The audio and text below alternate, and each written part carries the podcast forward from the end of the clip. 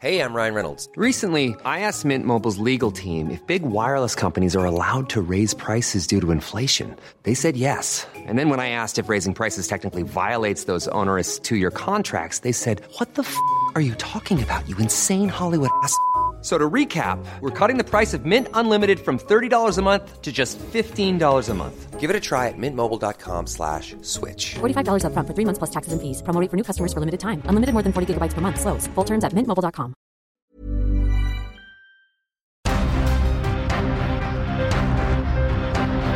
Heraldo Media Group presenta Periodismo de Emergencia con Hiroshi Takahashi, Arturo Rodríguez y Brenda Ruiz. Con las reglas del oficio. Comenzamos.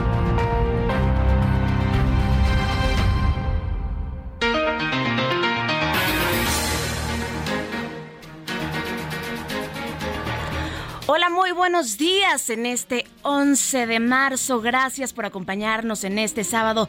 Les saludamos siendo las 10 de la mañana con 4 minutos hora del centro de México. Soy Karen Torres. Sean bienvenidas, bienvenidos a este su programa Periodismo de Emergencia con nuestro compañero Arturo Rodríguez. ¿Cómo estás, Arturo? Muy buenos días. Muy buenos días, Karen. Muy buenos días al auditorio. Como siempre, un privilegio coincidir en este espacio Periodismo de Emergencia en este sábado 11 en este sábado que viene pintado y cargado de historias respecto al 8M y por supuesto tendremos para usted eh, el recuento de las noticias más relevantes del acontecer nacional en materia legislativa, judicial y electoral. Arturo.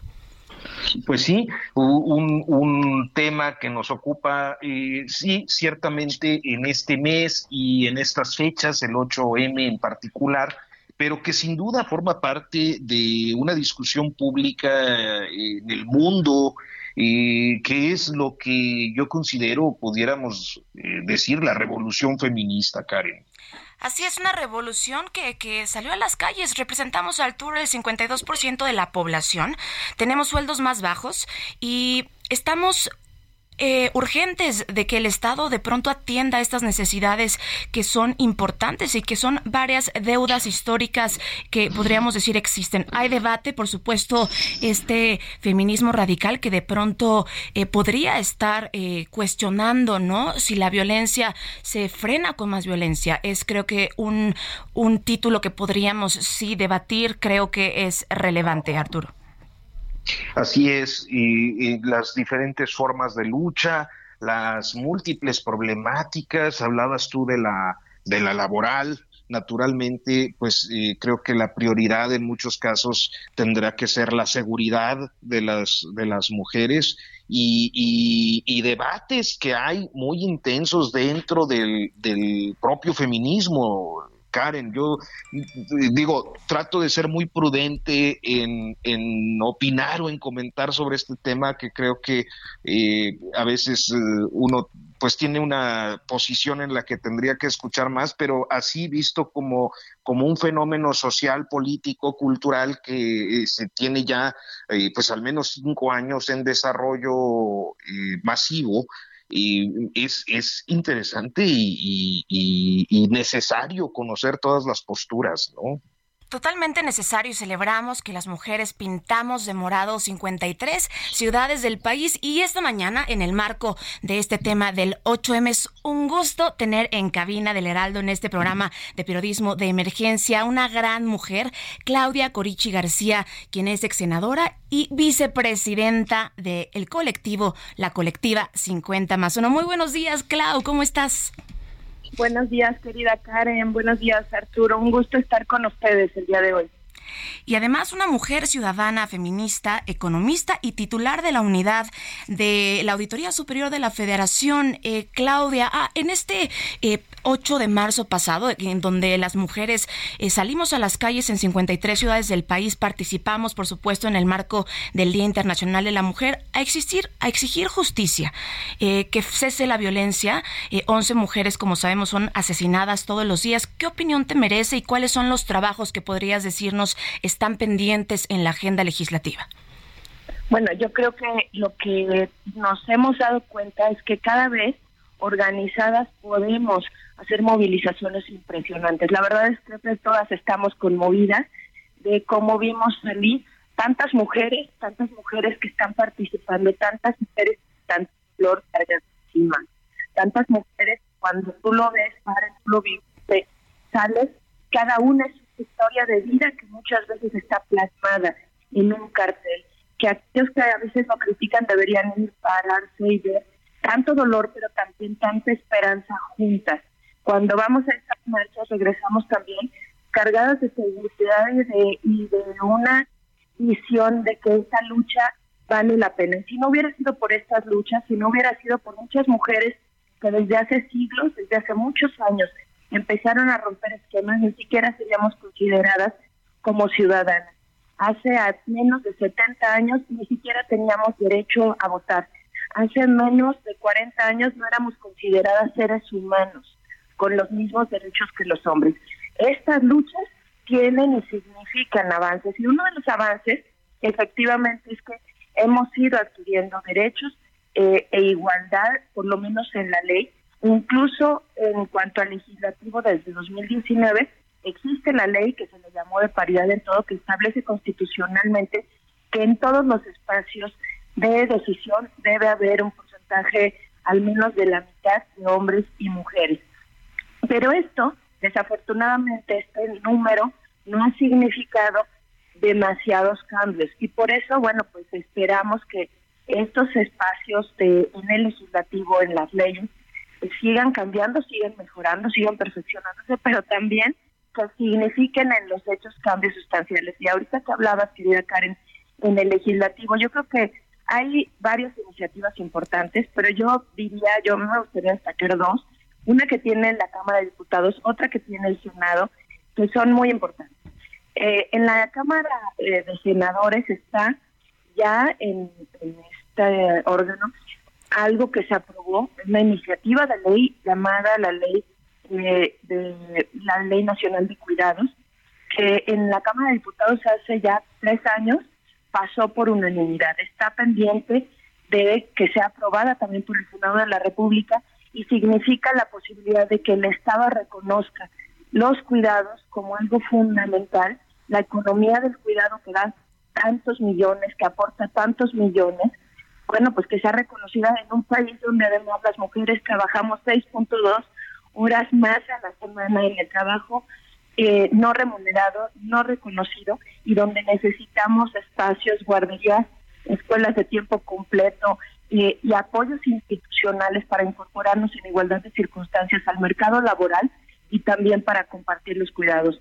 Esto es en el Senado, pero en la Cámara de Diputados creo que hay una eh, reforma muy importante, que es la iniciativa 3 de 3, que un grupo plural de diputadas de todos los partidos ha presentado y que se envió a la Comisión de Puntos Constitucionales para reformar el artículo 38, que establece los requisitos que para que además se pueda ser candidato o candidata.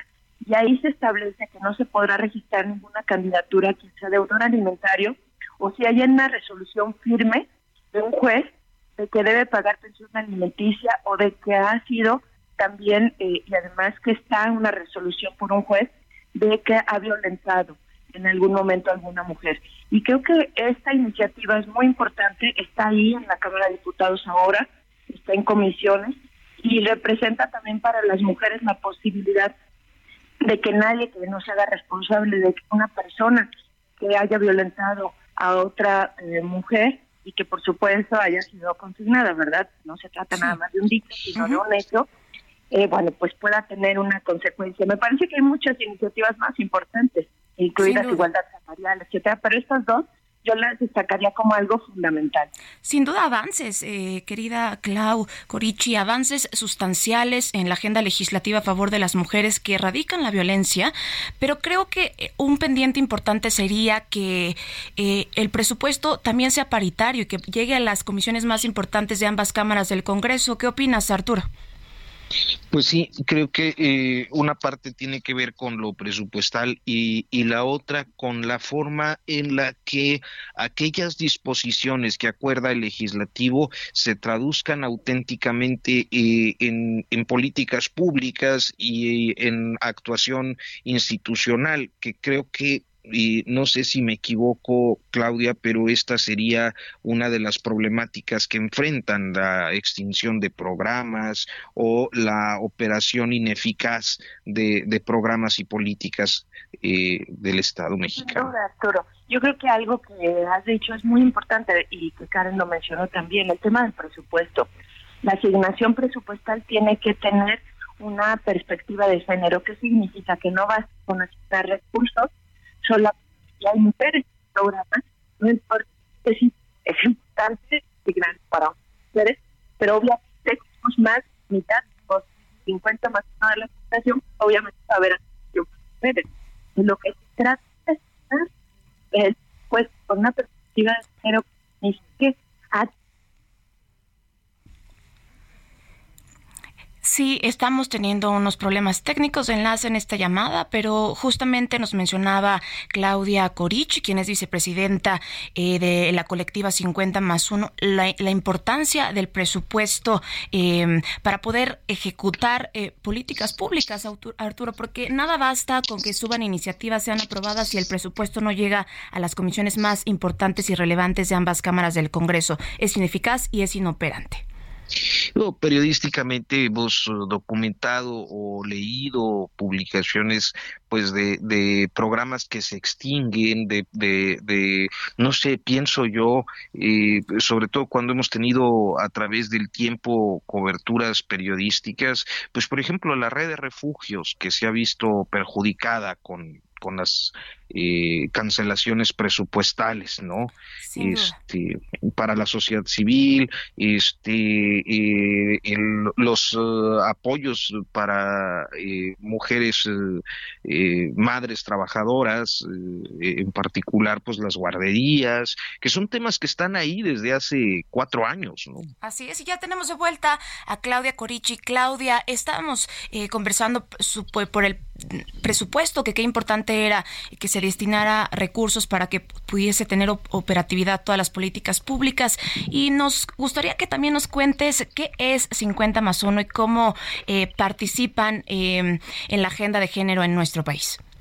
Claro que sí, y además, bueno, coincido contigo y con Arturo, el tema de la red de refugios, guarderías, muchos temas que tienen que ser presupuestados, eh, tienen que estar ahí porque pues tenemos que contar y tenemos que tener condiciones. Pero yendo a tu pregunta, querida Karen, bueno, pues 50 más 1 es una colectiva que se nutre de mujeres líderes políticas, empresarias, académicas, mujeres de todos los ámbitos, mujeres que están en diversos ámbitos con un liderazgo importante, dispuestas a compartir ese liderazgo con otras. ¿Por qué? Porque nuestras causas son eh, erradicar la violencia eh, hacia las mujeres, disminuir y erradicar las brechas, diversos tipos de brechas, sobre todo la brecha salarial, y luchar por las causas que defiendan la igualdad entre hombres y mujeres. No queremos más, queremos simplemente lo mismo y los mismos derechos. Y en esos derechos, bueno, pues eh, nos hemos encontrado en una frase que nosotras repetimos mucho, que juntas somos más fuertes, que cuando nuestra voz se alza y cuando resuena y cuando podemos hacer que se escuche, es cuando estamos juntas. Hemos coincidido en muchísimas causas, hasta hace, pues eh, yo diría que eh, tres años que empezamos con este movimiento, que mi querida Marilena antes arrancó con este movimiento junto con muchas de nosotras para dar un impulso a que las mujeres seamos visibilizadas, que estemos en los espacios de primera línea, los espacios de decisión, que compartamos con otras mujeres nuestras experiencias, pero también que encabecemos causas campañas muy importantes, campañas de lucha, por ejemplo, contra la violencia hacia las mujeres que hemos encabezado y que además hacemos visibles. Tuvimos una campaña muy bonita durante la pandemia que se llamó el cubrebocas no calle tu voz y empezamos a hacer cubrebocas con este logo para decir que eh, tengamos cubrebocas no significa que nos quedemos calladas aunque una ola de violencia que además se vivió incluso en los hogares. Bueno, pues estas campañas, ahora vamos a lanzar una justamente para hablar de la problemática y para con nuestras legisladoras, porque tenemos representación en todo el país, con nuestras legisladoras a nivel federal, estatal, impulsar que las niñas no puedan ser también, que no, pues, no puedan casarse, que no puedan por usos y costumbres ser llevadas a un matrimonio cuando esto es una violencia absoluta. Estamos haciendo una serie de campañas, pero también alianzas con otras organizaciones de eh, sociedad civil, justamente buscando que desde la sociedad civil y con la potencia que tiene el liderazgo, eh, que tenemos muchas mujeres extraordinarias, y también con la representación que tenemos no solo en todo el país, que la tenemos, sino en la Unión Americana, en Argentina, en Chile, próximamente en Colombia, con muchas causas que atraviesan eh, las circunstancias que vivimos las mujeres, bueno, pues que podamos fortalecer estas causas, hacerlas visibles y exigir en todos los espacios, en los espacios públicos y privados, en el sector empresarial en el sector académico, en el sector público, que haya cambios importantes para lograr la igualdad. Es parte de lo que nos une y bueno, pues mujeres talentosísimas como, como tú, como otras mujeres jóvenes que queremos pues apoyar a que se impulse esta visión y que además nuestras hijas, las que nos siguen, tengan una vida que merece, una vida sin tanta violencia, una vida con más justicia, una vida con más igualdad. Sin duda, sin duda, eh, Claudia, yo celebro que, que, este, esta colectiva 50 más 1 tenga no solo políticas académicas, eh, activistas e incluso especialistas en, con amplia, amplia trayectoria eh, de casi todos los partidos. Me parece un ejemplo claro de sororidad, de consenso cuando pareciera difícil en un país que mujeres de distintos colores y de distintos partidos se sienten a conversar, a preguntar y a debatir sobre lo que está o no funcionando eh, en, la, agenda de género con perspectiva de género realmente. Así que celebro eh, siempre em, que la colectiva 50 más uno haga estos esfuerzos eh, que visibilicen la causa de las mujeres. Claro que sí, además como tú dices, más allá de partidos, más allá de colores, más allá de percepciones, ideas, incluso más allá de temas que nos pueden dividir, lo que priorizamos son los temas que nos unen. Y los temas que nos unen es que las mujeres merecemos otra vida, merecemos una mejor vida y merecemos seguridad, merecemos condiciones para integrarnos al mercado laboral con igualdad, merecemos también vivir en un país que, que reconozca lo que aportamos las mujeres y que además nos dé un espacio también en igualdad de circunstancias a los hombres. Así que esto es lo que nos une y por eso, eh, a pesar de todos los colores, de las diferencias que puede haber, priorizamos siempre la unidad y las coincidencias pues es algo excelente, excelente que, que, la gente, que las mujeres que nos escuchan en este sábado, eh, pues se sumen a esta causa. Yo creo que es importante enaltecer las coincidencias y a partir de ahí eh, sigamos tomando las calles. Estoy segura, Claudia Corichi, que pues bueno, la, México puede cambiar sin duda. Eh, la marcha es en ánimos al final de alzar la voz por los derechos de las mujeres que por años han sido vulnerados. Arturo Rodríguez.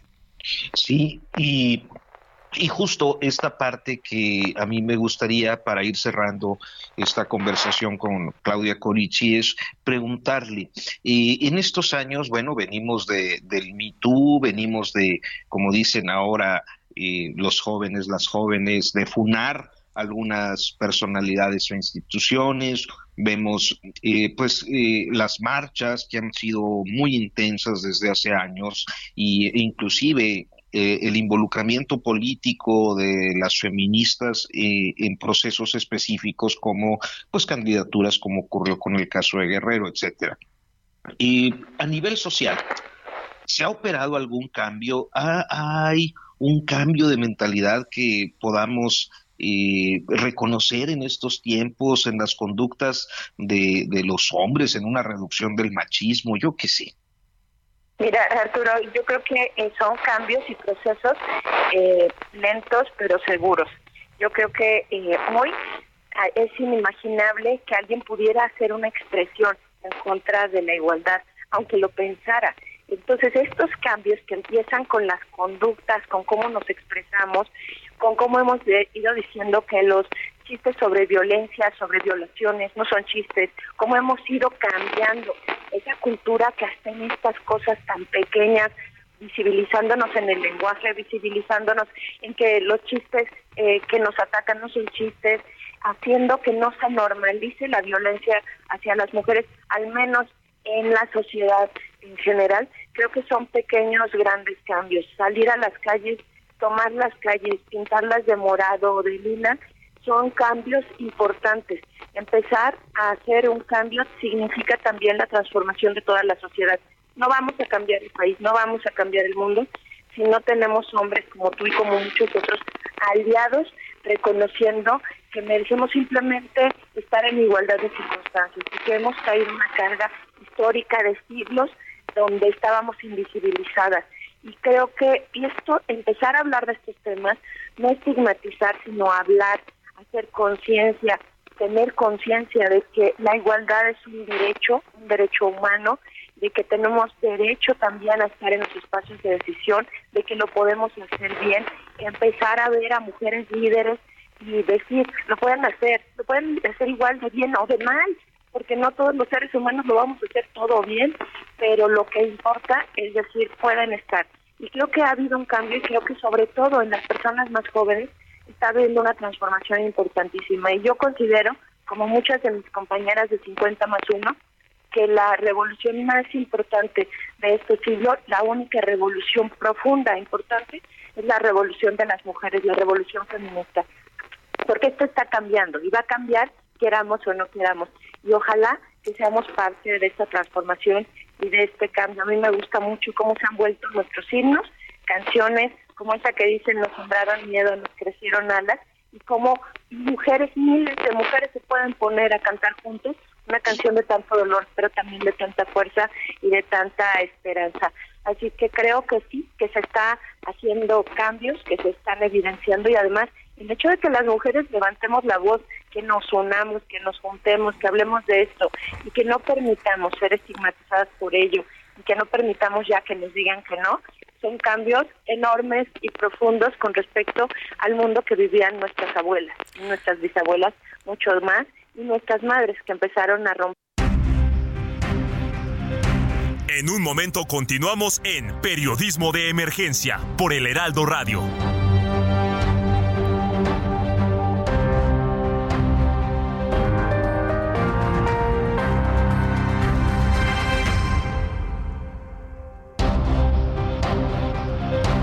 Regresamos a Periodismo de Emergencia con las reglas del oficio.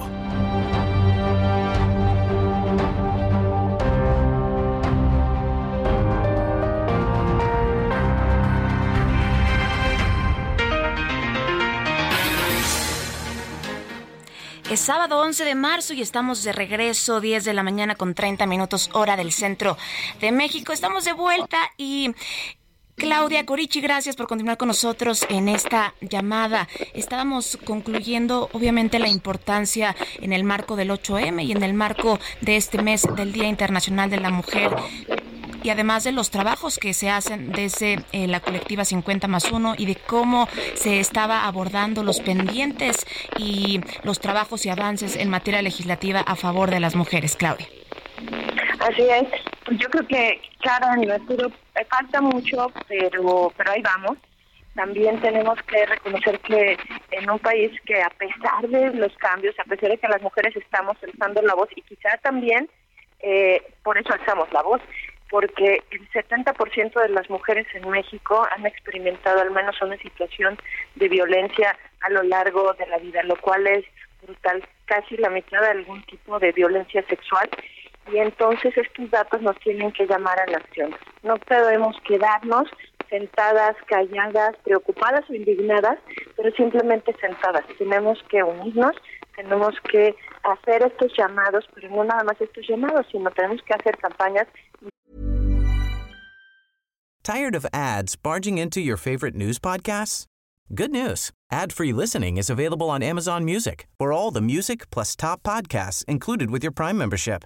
Stay up to date on everything newsworthy by downloading the Amazon Music app for free or go to amazon.com slash news ad free. That's amazon.com slash news ad free to catch up on the latest episodes without the ads.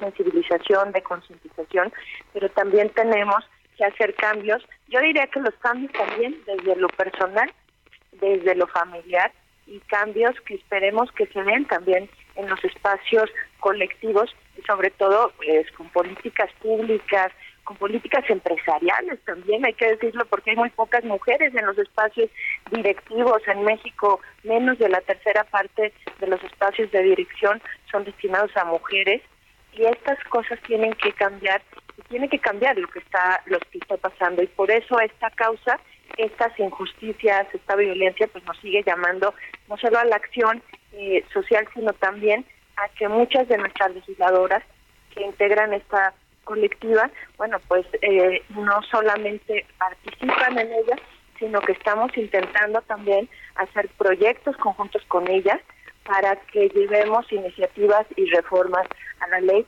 pero no basta con que esté en la ley, basta también con que vayamos cambiando social y culturalmente. Bueno, pues espacios como este hacen y contribuyen a la reflexión también de todo lo que de todo lo que hay que cambiar. Muchas gracias, Claudia Corichi García. Muchas gracias por acompañarnos en este día, eh, por todo lo que nos comenta. Sin duda, no hay justicia si no hay igualdad y seguiremos tomando las calles. Enhorabuena por los trabajos que se hacen eh, desde tu vicepresidencia en la colectiva 50 más 1. Y para quienes quieran conocer más de sus trabajos, los invitamos a que los sigan en redes sociales, arroba 50 más 1 MX. Muchas gracias, Claudia Corichi García. Gracias, querida Karen. Muchas gracias, Arturo, por esta posibilidad. Periodismo de emergencia. Con las reglas del oficio.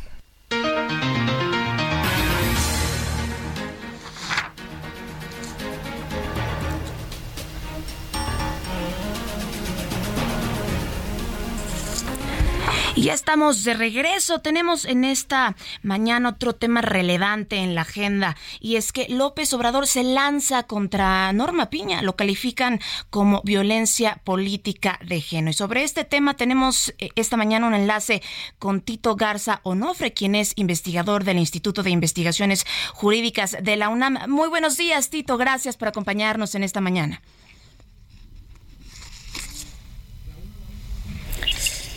Sin duda es un tema, un tema, un gran tema. Muy, muy buenos días, Tito Garza Onofre, investigador del Instituto de Investigaciones Jurídicas de la UNAM. Gracias por acompañarnos en esta mañana. ¿Qué tal, señora Karen? Gracias por la invitación. Como siempre, un saludo para ti todo el auditorio. Gracias. Pues el presidente Andrés Manuel López Obrador eh, volvió a arremeter contra eh, la presidenta de la Suprema Corte de Justicia de la Nación, Norma Lucía Piña, a quien acusó de descuidar la vigilancia hacia los jueces y que también minimizó las amenazas contra la ministra en redes sociales que fueron, como sabemos, condenadas por la Asociación Nacional de Magistrados de Circuito y también, desde luego, por jueces de distrito del Poder Judicial de la Federación. ¿Qué opinión te merece eh, los pronunciamientos del presidente de México, López Obrador, contra Norma Piña. Claro que sí, con mucho gusto. Es una, es una reflexión importante que creo que hay que sacarla de la coyuntura y del corto plazo. Me parece bastante, bastante evidente cómo a partir del 2 de enero del presente año, cuando deja la presidencia Arturo Saldívar de la Suprema Corte y llega Norma Piña, el discurso parecería que cambió. Empezó un discurso cada vez más agresivo, un discurso muchas veces de amenazas, muchas veces también de evidenciar números que son públicos relativos a los fideicomisos y demás tal. Y en ese sentido parecería que el presidente López Obrador no encuentra de en, de entablar esta nueva relación con la nueva presidenta del Poder Judicial, Norma Piña, ¿no? Digo que no encuentra porque parecería que con Arturo Saldívar la relación era más de subordinación, ¿no? Hay que recordar que no solamente Arturo Saldívar se caracterizaba por ir a desayunar cada cierto tiempo a Palacio Nacional, votaba muchas de las cuestiones a favor propiamente de López Obrador, y en lo que va del año, Norma Piña ha enarbolado un discurso en torno a la independencia y a la autonomía judicial. No, ojo, un discurso que no se queda solo en eso, que lo más importante en las ministras y los ministros de la Suprema Corte, más allá de lo que digan, es cómo votan en sus sentencias. Entonces, me parece que de cara al plan B, que va a ser una de las eh, uno de los casos más impugnados en la historia de México y que es mediáticamente muy, muy importante para el futuro de la democracia, me parece que López Obrador ha encontrado un modus operandi para ir presionando al Poder Judicial de cara a lo que se va a resolver las próximas semanas con la reforma electoral. Sin duda, y otro tema que, yo destaco es que la presidenta de la Suprema Corte, que además recordemos que a partir eh, del día 2 que tomó protesta, es la primera mujer en el cargo. Me parece un mensaje poderoso porque eh, también ha reconocido la necesidad impostergable de detener de una vez por todas esta justo discriminación a las violencias por razón de género que sufren nuestras mujeres en nuestro país. Y cómo se debiese atender este tema de manera prioritaria. Son problemas que se enfrentan eh, para acceder a, la justicia y creo que como ella bien lo ha comunicado es un tema impostergable más allá de la decisión a favor y o en contra de quienes estén em, de, de, su lado para estar en, en este puesto, Arturo Rodríguez. Sí, creo que uno de los temas, doctor Garzonofri, es eh, el relativo a cómo y hacer la diferenciación cuando uno trata de colocarse a la distancia del conflicto eh, entre poderes, y la diferenciación entre lo que es ser un opositor a un régimen y eh, esta noción de autonomía e independencia. Hay eh, en esta discusión creo que estos componentes. Claro que sí, estimado Arturo. Te saludo y gracias como siempre por la invitación. La pregunta resulta muy interesante porque creo que también distintas voces ahora con el surgimiento del liderazgo de Norma Piña, parecería que la están contemplando justamente eso, como una opositora, como un referente para poder ponerle límites al presidente López Obrador. Y esto no es así, esto no es así para nada. El rol que debe desempeñar quien represente a uno de los poderes del Estado no debe ser en absoluto de oposición, debe ser de contrapeso. Pero la única eh, vía de que ese contrapeso sea legítimo y cumpla con las expectativas que eh, se plantea cualquier régimen político es que respete y obedezca no a un presidente, sino a la propia constitución, ¿no?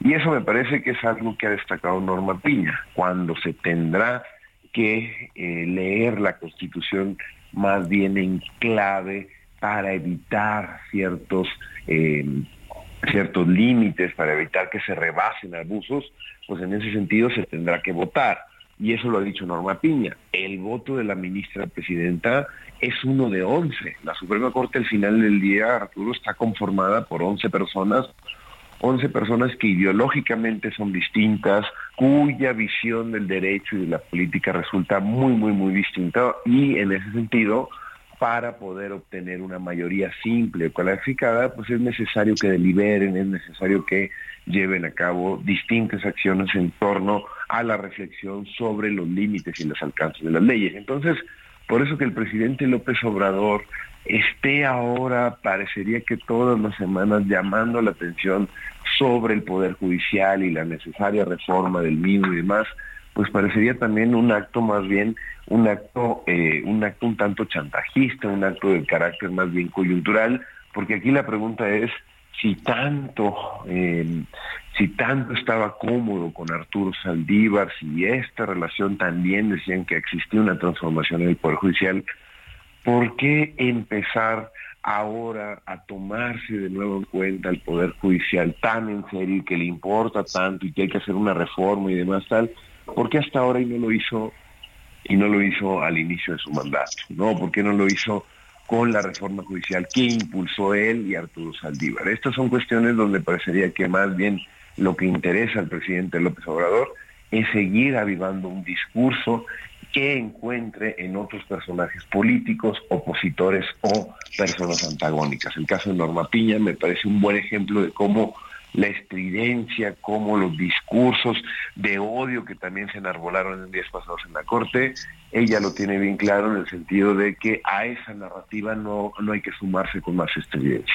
Hay que escuchar y que los jueces y las juezas hablen a través de sus sentencias. Y qué importante esto que comentas, eh, porque estos mensajes de odio, eh, ojo, viniendo desde el Ejecutivo, podrían sí ser una réplica. Podemos ver a esta mujer que estaba portando fuera de la Suprema Corte eh, de Justicia un fusil, lanzando insultos a la ministra Norma Piña. ¿Qué opinión te merece este acto, pues, pronunciado en contra de la ministra? Mira, es una, es una reflexión eh, interesante, mi porque parecería que eh, el discurso que se enarbola todas las mañanas desde Palacio Nacional en torno a muchos eh, datos que no son ciertos, ante presión, amenazas, muchos han dicho que no tiene ningún tipo de impacto y de relevancia social. Y lo que estamos viendo aquí es que antes que propiamente tener elementos para emitir un juicio de valor en torno al trabajo de Norma Piña, algunos simple y sencillamente empezaron a descubrir que existía Norma Piña a partir del que el presidente López Obrador le empezó a eh, presionar y empezó a tildar eh, su trabajo de eh, que no era no era en apego a la Constitución, ¿no? Y esto me parece bastante preocupante porque en una democracia claramente cabe cualquier tipo de expresión, pero lo que vimos en días pasados afuera de la Suprema Corte es inaceptable y se debe condenar y para nada se debe minimizar.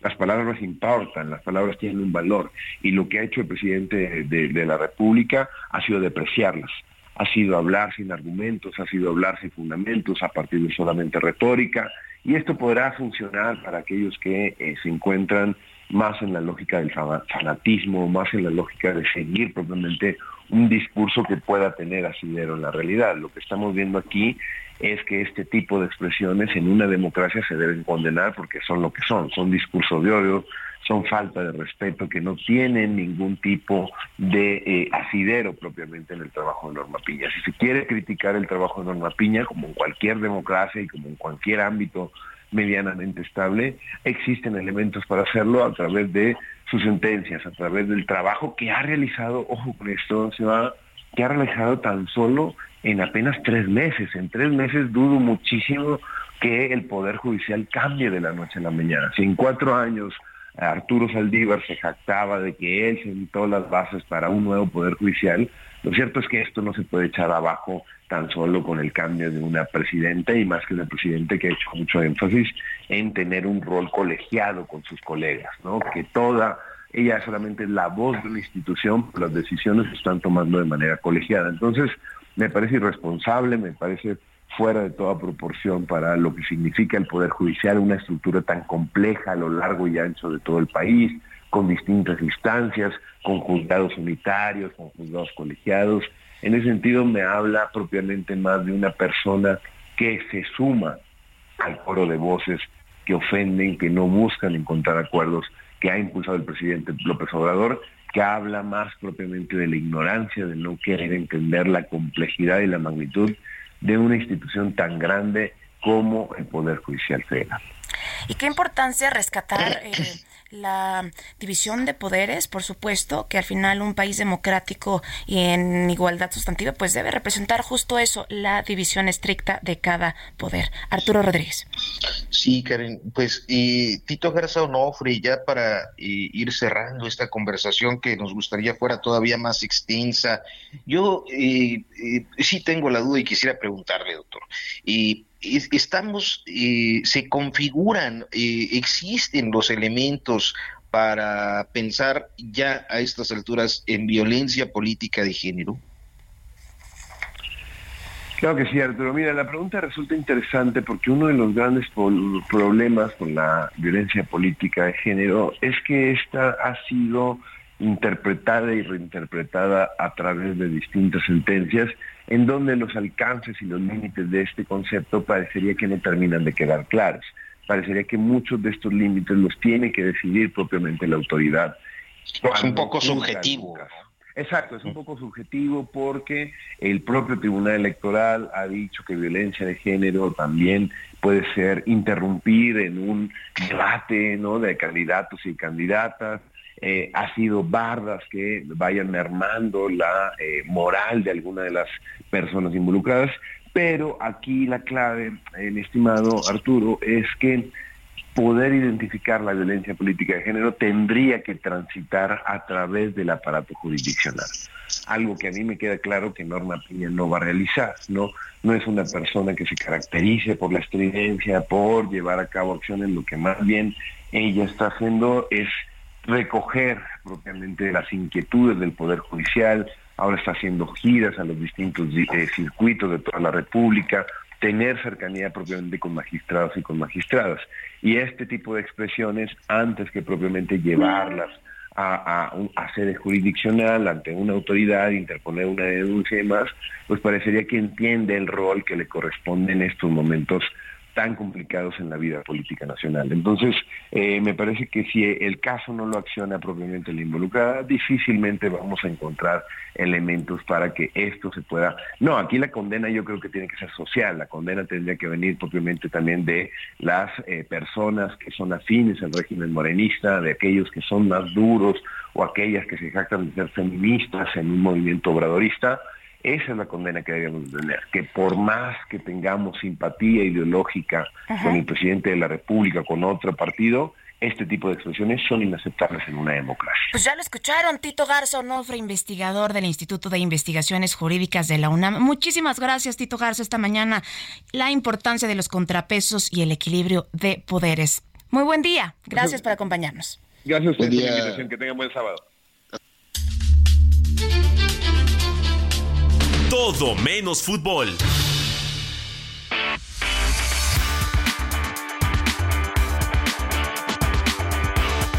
Ya estamos de regreso en todo menos fútbol y en esta mañana también estamos muy contentas de enlazarnos con una compañera de aquí del Heraldo de México, Leslie Pérez Maldonado, periodista y reportera gráfica. ¿Cómo está Leslie? Muy buenos días. Hola, ¿cómo están? Muy buen día. Como siempre es un placer escucharles.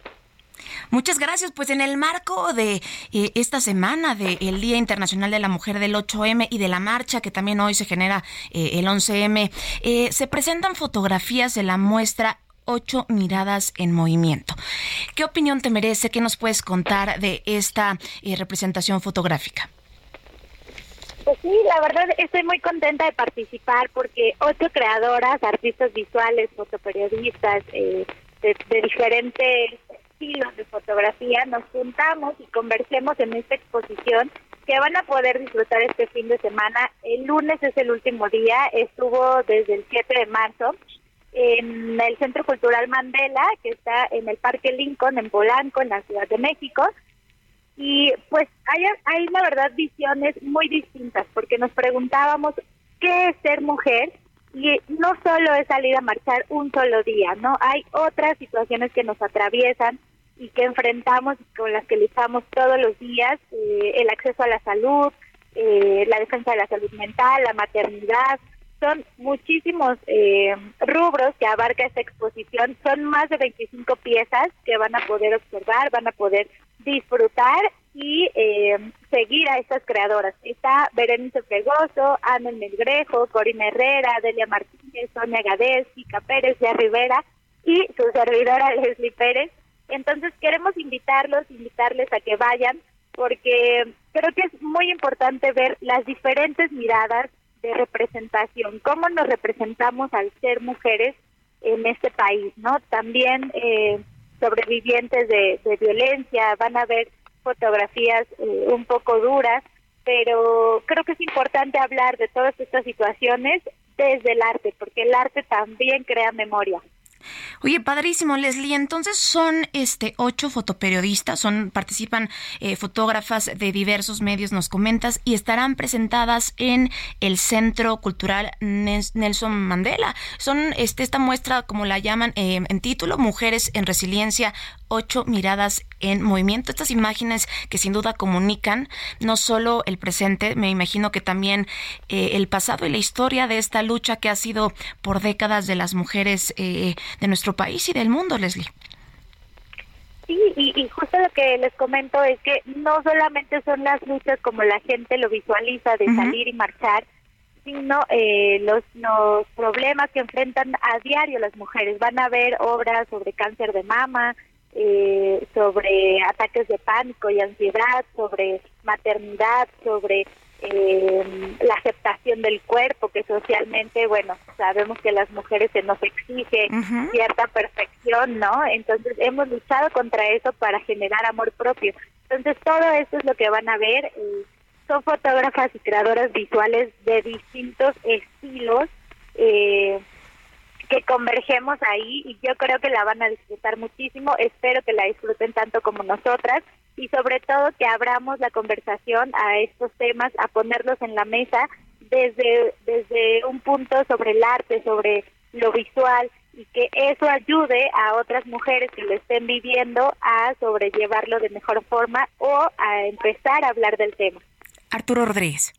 Sí, Leslie, muy buen día. Y yo tengo la, la idea de que las, los fotógrafos, los fotoreporteros, las fotoreporteras son eh, muy gregarios. Eh, con frecuencia vemos que hay este, pues iniciativas colectivas para eh, propuestas de diferente tipo y en esta ocasión yo te quiero preguntar cómo surgió esta reunión, quién puso sobre la mesa el discurso, este, cómo se, cómo se integraron este, para, para realizar esta propuesta.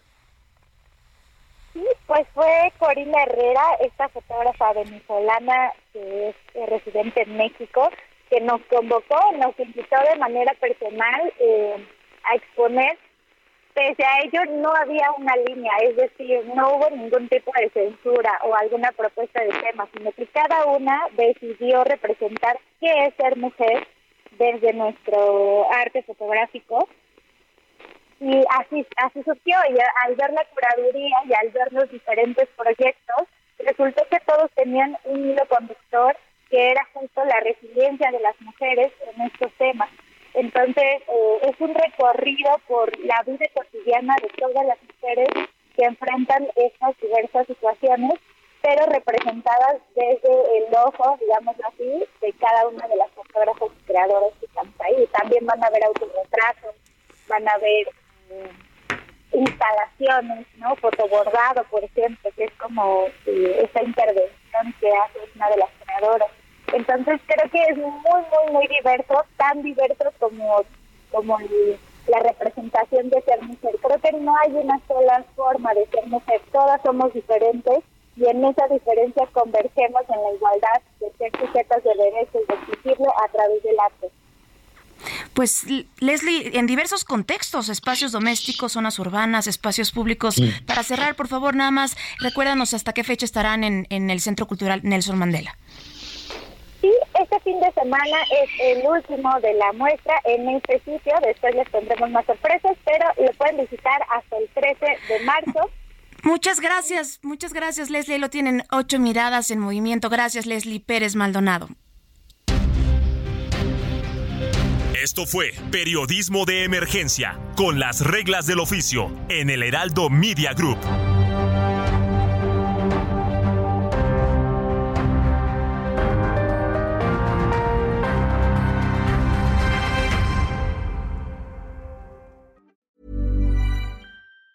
Tired of ads barging into your favorite news podcasts? Good news. Ad-free listening is available on Amazon Music for all the music plus top podcasts included with your Prime membership. Stay up to date on everything newsworthy by downloading the Amazon Music app for free or go to amazon.com slash news ad free. That's amazon.com slash news ad free to catch up on the latest episodes without the ads.